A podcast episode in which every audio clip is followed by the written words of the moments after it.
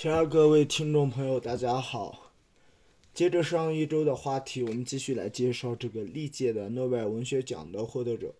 那么上一期节目我们是讲到了这个一一年的《青鸟和花的智慧》的比利时的这两本著作得了这个一一年的诺贝尔文学奖。那么从一二年开始，今天看能介绍多少个？二零一二年呢是这个德国的鼠群啊，那么作者是这个盖哈特。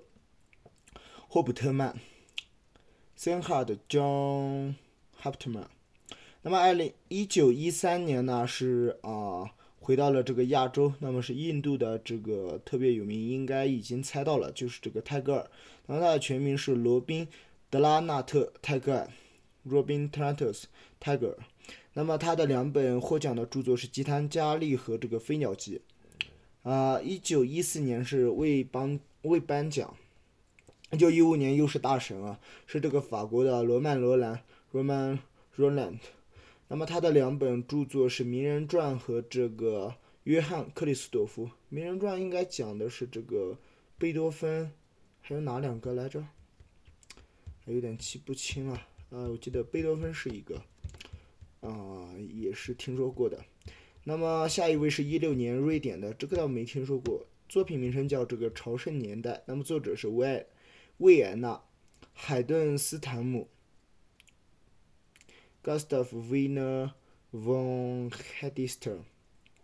那么，一九一七年更是名头没听说过了。那么是丹麦的这个《模仿血案》啊。那么作者是卡尔啊伊勒普伊勒鲁普 （Karl Adolf j e l o r p 啊，还有一位，应该是两位得奖。另外一位也是丹麦的，这个获奖作品叫《天国》，作者是这个亨瑞克啊普托皮丹。又来一个一八年，一八年是没有公布的。那么一九年又到了瑞士，瑞士的这个《奥林匹亚的春天》啊，这部作品获奖。那么作者是凯·弗雷德里希·格奥尔格施皮特勒。嗯，一九二零年呢是这个挪威的。克努特·汉姆生的《大地的生长》，那么一九二一年的话是法国的，嗯，安纳托尔·法郎士的《台伊斯》，一九二二年呢则是西班牙的这个汉辛特·贝纳文特·伊马丁内斯的《不吉利的姑娘》，一九二三年的话是爱尔兰的这个爱尔兰的这个约翰啊伯努利叶芝，伯特勒叶芝，那么作品是《利达与天鹅》以及凯。尔特的博物。一九二四年呢，是波兰的作家弗拉迪斯拉夫莱蒙特的福地。一九二五年则是爱尔兰的这个乔治肖伯纳，肖伯纳这个特别有名，我也听说过。那么作品是玛格玛丽翁和圣女贞德，圣女贞德，哎，也听说过。一九二六年呢，是意大利的这个格拉齐亚戴莱达啊的这个邪恶之路。二七年则是法国的亨利·伯格森呃的创造进化论。一九二八年的话是挪威的西格里德·温塞特，那么作品是姑娘，主人十字架。一九二九年呢是德国的这个保尔·托马斯曼的这个布登伯洛克一家和魔山这两部作品。一九三零年呢是美国来到美国了，美国的这个辛克莱刘易斯的大街和巴比特。一九三一年呢是瑞典的这个埃利克阿克塞卡尔菲尔德的荒原和爱情。一九三二年呢则是英国的福尔塞世家，嗯，那么作者是约翰高尔斯华托。一九三三年呢是俄国，俄国的文学是特别发达的。那么这一位是叫伊凡。啊，亚历克塞维奇·普尼，那么名字呃，那个作品的名字是叫做《伊利哥的玫瑰和米迦的爱》。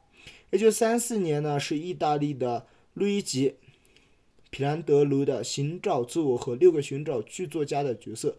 一九三五年呢，他是没有不用颁奖的。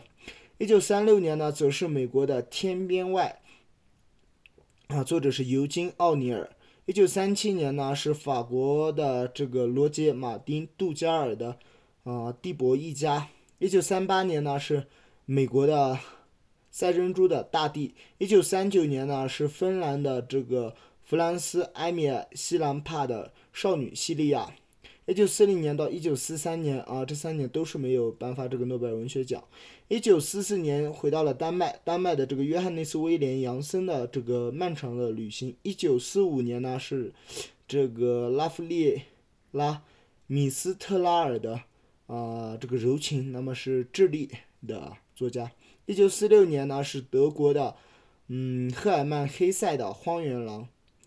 一九四七年是法国的安德烈纪德的啊田园交响曲和贝德者，基德基德的诗歌特别有名。一九四八年又回到英国，英国的托马斯斯特恩斯艾略特的荒原和四个啊虫啊四个四重奏。一九四九年呢是美国啊这个就比较有名了，是这个威廉福克纳他的八月之光和我弥留之际及喧哗与骚动。啊，那么再来介绍下一个是五零年，五零年这个比较有意思啊，是英国的这个罗伯特罗伯特兰罗素，罗素他是一个哲学家跟数学家啊，正如所料我所料，那么他的这个作品的名字也非常有趣，叫做哲学、数学、文学。一九五一年呢，是瑞典的这个派菲比安拉格奎斯特的大道巴拉巴。那么今天计划讲到六零年就差不多吧。一九五二年呢是法国，法国的这个弗朗索瓦瓦里亚克的《给麻风病人的吻》以及《爱的荒漠》。一九五三年呢是英国的这个丘吉尔，嗯，那么这个也比较有意思，据说好像是历史上第一个也是唯一一个政客获得这个诺贝尔文学奖的这么一个啊英国的。啊，他的姓是呃，他的全称全名是叫这个温斯顿·丘吉尔。那么他，啊，他当时获奖的作品是叫这个不需不需要战争。那么比较好笑，因为我们知道这个铁幕演说跟冷战，啊，包括像二战以后的这个很多世界性的问题都跟这个作家吧丘吉尔他是有关系的。那么五四年就比较有名了，那么是美国的这个。欧内斯的海明威的《老人与海》，一九五五年呢是冰岛的，冰岛的这个叫做赫尔多奇奇里扬拉克斯内斯啊，那么名字也特别好啊，叫做这个冰岛之钟。一九五六年呢是西班牙，西班牙这个呢比较应该是比较可爱的一个，那名字叫做胡安拉蒙西美内斯，他的作品就叫《小毛驴和我》以及啊悲哀的咏叹调。一九五七年呢是法国，啊，这两本就特别有名了，啊，包括这个人也特别有名，是这个阿贝尔加缪。加缪的话在哲学方面特别有意思。那么他的作品是叫《局外人》和《鼠鼠疫》这两部。一九五八年呢又来到了苏联，那么苏联的这一位是一九五八年的这个鲍里斯·里昂，啊，尼多维奇·帕斯捷克纳克，那么他的作品叫做。嗯，日瓦戈医生。一九五九年呢，是意大利的《水与土》这部作品，作者是萨尔瓦多·夸西莫多。一九六零年呢，也就是今天要介绍的最后一位作家呢，是来自法国的，呃，圣琼·佩斯，他的作品叫做《蓝色恋歌》。好的，那么今天就差不多介绍到六零年这里。那么。上一回我们补充了一下这个中国获奖者，那么我们再来爆料，呃也不能说爆料吧，这个也是比较早的一个新闻，那么就是有关于诺贝尔文学奖的这个丑闻事件啊，我们先对这个事件进行一个回顾。一九二七一九啊，不是一九二七年，是这个离我们比较近。二零一七年底呢，瑞典的《每日新闻》呢最先爆出了十八名女性指控瑞典文学院院士啊，这个卡塔琳娜啊弗洛斯登松。啊，她的丈夫啊，也就是这个阿尔诺啊，他的性骚扰和性侵的消息，不端行为呢，发生在一九九六到二零一七年期间。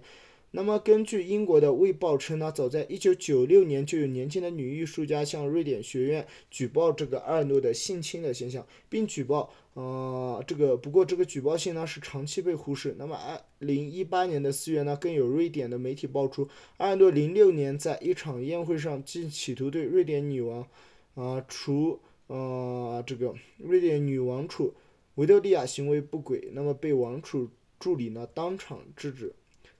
德国之声的新闻网也称，这个阿尔诺呢曾经威胁多名女性的受害者，扬言要动用人脉做出不利于他们的举措。瑞典学院此前专门请律师调查阿尔诺与该学院的关系以及他的生平作为，结果显示，从1996年起，阿尔诺涉嫌七次对外泄露诺贝尔文学奖获奖者的名单。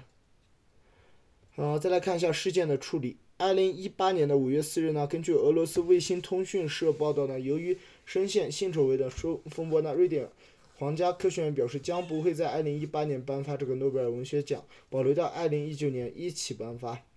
二零一八年的六月十六日呢，瑞典检方对性侵丑闻事件的这个让啊克劳德阿尔诺，也就是瑞典文学院院士卡塔琳娜弗洛。斯登松的丈夫呢，正式提出了起诉，啊，他或将面临这个六年的刑期。二零一八年七月二日，在瑞典首府的斯德哥尔摩，百余名瑞典作家、演员和其他文化工作者成立一个新学院。该学院在十月份呢，颁布了二零一八年的文学奖得主，以此来抵消此前诺贝尔文学奖和瑞典学院丑闻所带来的影响。二零一八年十一月十九日，诺贝尔文学奖评选机构瑞典文学院表示，将请外部专家来加入到现有的文学。啊，评奖委员会意图在二零一八年的这个文学奖性丑闻停发后重建公众的信任。最新消息是，二零一九年三月五日，诺贝尔基金会表示，本届诺贝尔文学奖将恢复颁发呢，一并拔出这个二零一八年与一九年的两位得主。那么这些也是比较旧的新闻了。好的，那么今天的节目就到这里，感谢大家的收听。